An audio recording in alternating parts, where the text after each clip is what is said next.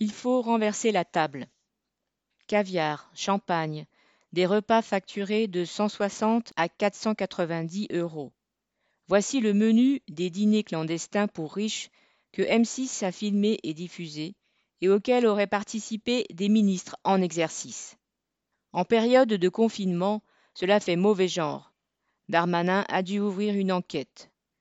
Quant au procès d'une société dans laquelle une poignée de richards se gavent alors que les files d'attente au resto du cœur s'allongent, il est à faire, avec pour verdict à renverser.